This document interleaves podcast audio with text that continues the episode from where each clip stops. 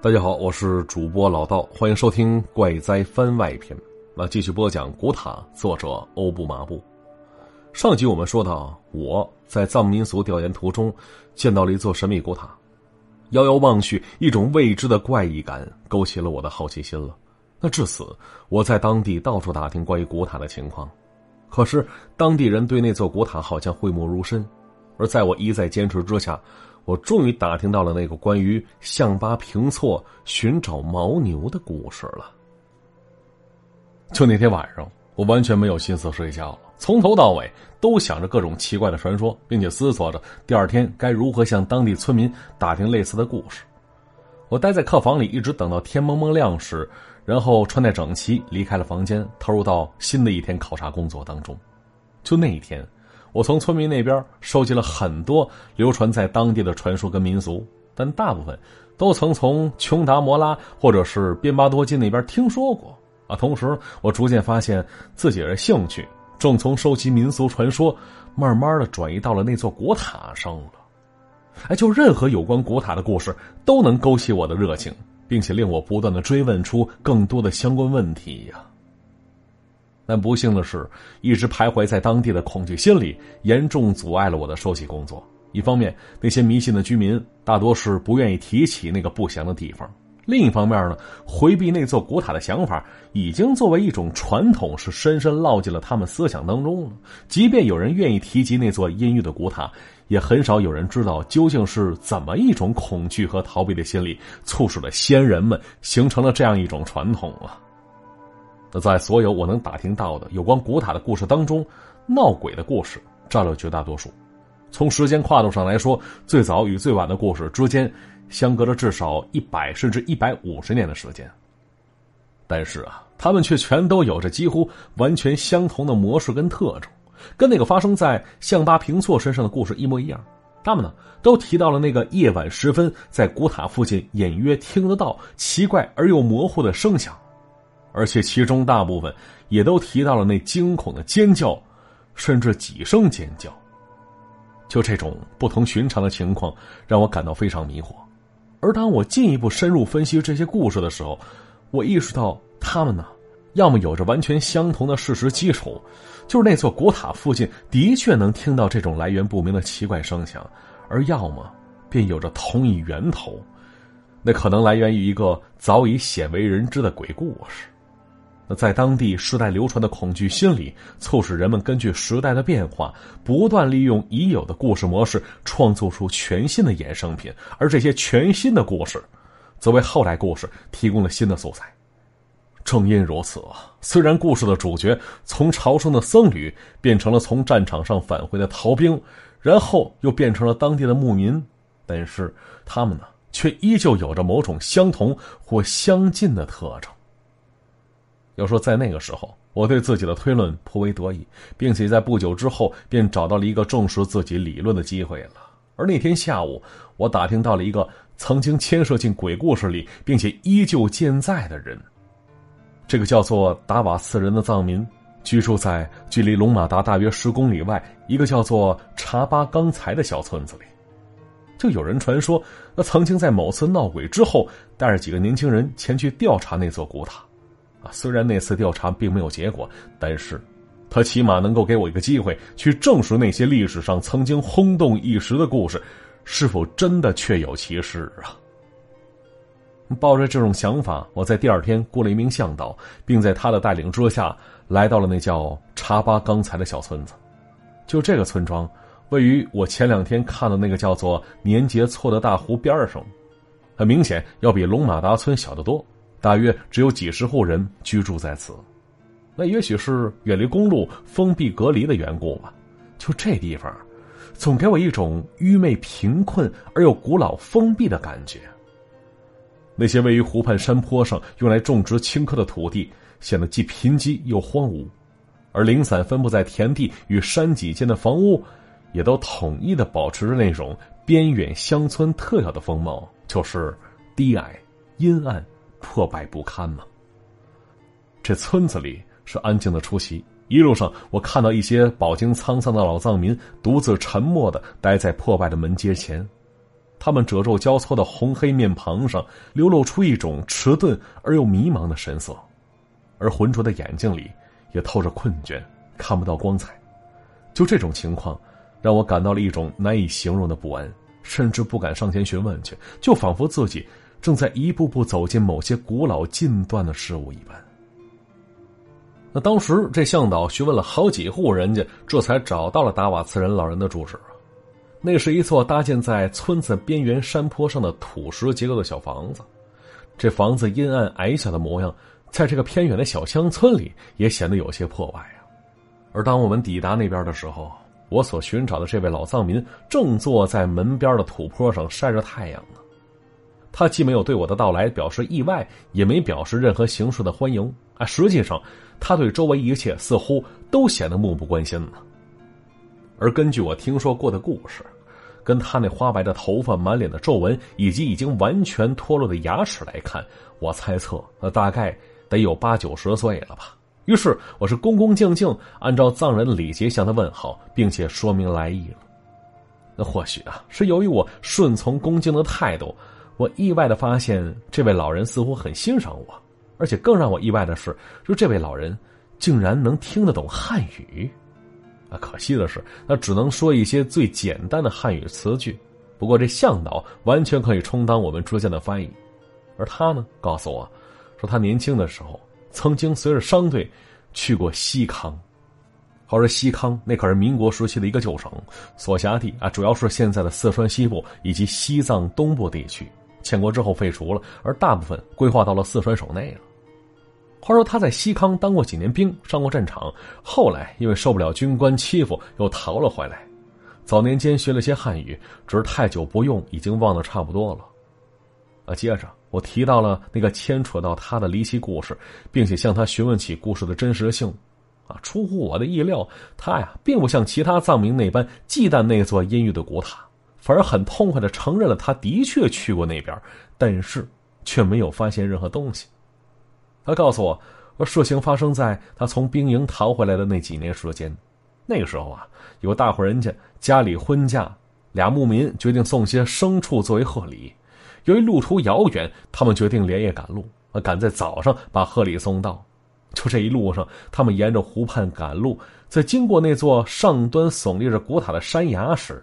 他们隐约听到了一些非常奇怪的动静。由于之前曾经听闻过类似的传说。他们知道那是古塔里的精魂在作怪呀，于是不寒而栗的俩人开始大声诵念起驱邪的经文，驱赶牲畜，加快脚步逃离那个让人毛骨悚然的地界。而他们从大户人家折返回来时，是一心谨记之前的经历，刻意是绕开了原路，并在当地牧民间引起了极大骚动了。就那时，达瓦次人刚从军队逃了回来。年轻鲁莽，无所畏惧。在听到那俩牧民故事之后，他第二天就带着几个同样胆大妄为的年轻人爬上了那座山坡了。可是啊，他们并没找到什么惊魂，也没听到什么奇怪动静。事实上，就那边除了一座古老的难以想象的矮塔之外，也没有其他东西了。矮塔的大门早已经被什么人给封堵起来了，而且封堵时间肯定是非常久远了，因为所有封堵的石块。都显现出了严重风蚀的模样，并且在封堵石堆上方也坍塌出一个较大的孔洞出来。那当时由于没人同意进入古塔，所以达瓦次人一个人是壮着胆子从石堆上边孔洞里爬进了矮塔了。但这矮塔内的景象也非常寻常，没什么奇怪啊。整座矮塔里边只有一座很大的，像是玛尼堆的石堆啊，除此之外啥都没了。他在古塔里转了一圈，也没发现什么奇怪的东西，于是便决定沿着原路爬出来。而就在他准备往外爬的时候，他意外的发现，这封堵堆内侧的石头下边压着一个匣子。就这匣子，木头做的，大概两尺见方，五六寸厚，那看着就像大户人家用来藏宝贵物件的东西。但是啊，当时看过去，这匣子腐朽的非常厉害，也不知道已经压了多久时间了。而他呢，用力扯了扯匣子，试图把它从石头堆里拉出来。结果早已经腐败的木头匣子在拉扯之下完全散了架子了，露出了一个小包油纸包裹。当达瓦茨人打开油纸包之后，他发现包里啊，有一卷画在布上的唐卡，而这时，跟他一起过来的几个年轻人在塔位叫他呢，催他快点离开。于是，这达瓦茨人是匆忙间把这唐卡包回油纸当中，塞进衣服里，然后是沿着原路爬出了古塔了。说实话呀，听到这儿，我不由得感到一阵兴奋，于是立刻向老人提出想看一看那幅唐卡的想法。而那老人呢，犹豫了一下，点头允诺了我的愿望，转身走进那间低矮的小屋。过了好一会儿，当他再度出现在门边时，他手里正攥着一卷兽皮包裹起来的卷轴。这达瓦茨人老人告诉我，原本他打算把这副唐卡卖给那些年深入藏区的冒险家，因为啊，就那时候他刚从部队上逃回来，啥都没带出来，所以呢，打算靠它换点钱花。可一连几个探险家看过唐卡之后，都觉得这只是一幅内容古怪的赝品啊，不愿意购买。或者只愿意出很低的价钱，因为谈不拢，所以他呢就一直没卖。又过了一些时候，他那生活逐渐稳定下来，于是他也没再动过卖唐卡的念头了。话说当时，当我展开那幅包裹在兽皮里唐卡时，我发现这的确是一件非常古怪的东西啊。而我越是仔细查看它，就越觉得惊讶跟困惑。让我惊讶跟困惑的不是唐卡的质地，也不是他那绘画技巧。单单从这两方面来看，这只是一幅工笔较好，但是保存状况相当糟糕的布面唐卡呀。那一部分本来描绘在唐卡上的颜色已经脱落了，而且画布上也有着不少破损或者是即将破损的痕迹。从画工方面来说呢，虽然它并非出自名家之手，但是绘制它的画家在这方面肯定有着相当的造诣，以至于它那精细程度甚至胜过了我见过的大多数民间唐卡呀。但是，就这幅唐卡的内容，实在古怪啊！古怪的超乎了我的想象，令我错愕了许久许久。那由于画面内容并没有牵涉到任何本教或者藏传佛教的典型图案和符号，所以我认定这并不是一幅普通的宗教唐卡。但它那内容，却又违反了最基本的逻辑跟常识，让我实在很难将之归类为一幅叙事的唐卡。就这幅唐卡，全长两尺半，宽呢不到两尺，并且在画卷的两端会有康巴藏区西部常见的花纹样式。这唐卡的中央会有金色的八角形的边框，而在这八角形边框之内，画满了为数众多的人物与某些不可名状的非人事物啊。那在所有依旧清晰可见的人物当中，有大约一半的数量是在描绘藏民。但奇怪的是，就这些藏民的衣着跟服装。却并不属于同一时期，而是分布在一个非常广的时间跨度里的，就好像有些人物的服饰反映出了吐蕃王朝或者更早年代才有的特征，而另外有一些人物的衣着却已经很接近于现代的藏服了，有着明清时代藏服的常见特点。但更让我感到奇怪的，则是那些藏民以外的人物肖像啊，就这些人物，并没有统一的服饰特点，甚至。根本不属于同一人种嘛，啊，比方说，我注意到其中一些人物有着汉族或者蒙古人种的特点，而另外几个人物则有着一张典型的高加索人，更具体一点说吧，应该是雅利安人的面孔啊。那还有一些人物则看不出明显的人种特征，所以很难断定他们的真正来源。不过，呃，整幅唐卡当中最令我困惑和不安的，还是那些非人的东西。根据形象上的差别，我发现他们至少有着四五种完全不同的类型，啊，比方说在八角边框的左下角，描画着一些古怪而且经过拟人化的蛇形动物，就这些东西仿佛像是直立行走的蛇，有着细长的身躯跟头颈，长着覆满鳞片的手臂跟腿脚，而且还穿着非常奇异的服装。而在边框的右下角，则绘制着几只黑纹有翼，而且色泽艳丽的怪诞生物。它们呢，就像是哥特教堂上的滴水兽似的。另外，在唐卡的上方正中央，还画着一个奇怪的图案，就像是一只巨大锥形海葵似的，并从它那锥形的顶端伸出四条细长且带有奇怪末端的触枝。啊，诸如此类的奇怪图案还有很多呢，但是我却从来没在其他任何一张藏族绘画当中见过类似的图案，甚至也没在藏族神话当中听说过类似的东西。不过，其中的某些图案，却让我想起了一些早年间读过的古老传说。就这些传说既晦涩又邪恶，而且没有任何明确的源头，但是他们，却无一例外的提到了人类出现之前的远古世界。而在八角边框的外面，剩余的狭小空间之上，还绘画着许多奇异的建筑跟景色。就这些图案非常抽象，难以辨认它们的具体所指。但这些图案的表现方式，却让我想到了在藏区寺庙当中常见的那个佛教轮回图啊。要说唐卡上的所有人物与那些经过拟人化处理的怪物，似乎都在膜拜某样东西。他们拥挤在八角形的边框，围成一个巨大的圆圈，面朝八角形边框的中心，或是俯身贴地低头叩拜，或者是双手合十合手吟诵啊，或者是伸手跪倒，或是弯腰俯身，全都是一副顶礼膜拜的模样啊。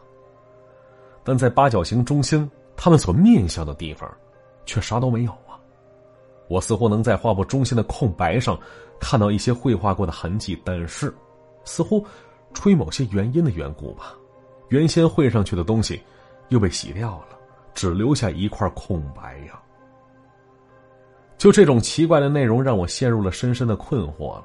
就这幅唐卡似乎与那个传说中的密教有着某些联系，它的内容似乎在反映着密教朝拜时的景象，而那些混杂在人群当中一同顶礼膜拜的非人怪物，或许就来自于密教当中的某些传说吧。就像是某些宗教绘画在描绘某样重要人物诞生时，总会画上动物朝拜的形象，寓意万物来朝的意思似的。而这些怪物的膜拜，显然暗示着他们所敬拜的人或物是非常重要，也是非常特别的呀。但是啊，就那些穿着不同服装的藏民，以及那些分属不同人种的膜拜者，却让我陷入了深深的迷惑啊。所以，这幅唐卡所描绘的到底是怎样一种情况呢？我们下集继续说。好，我是主播老道，下集再见。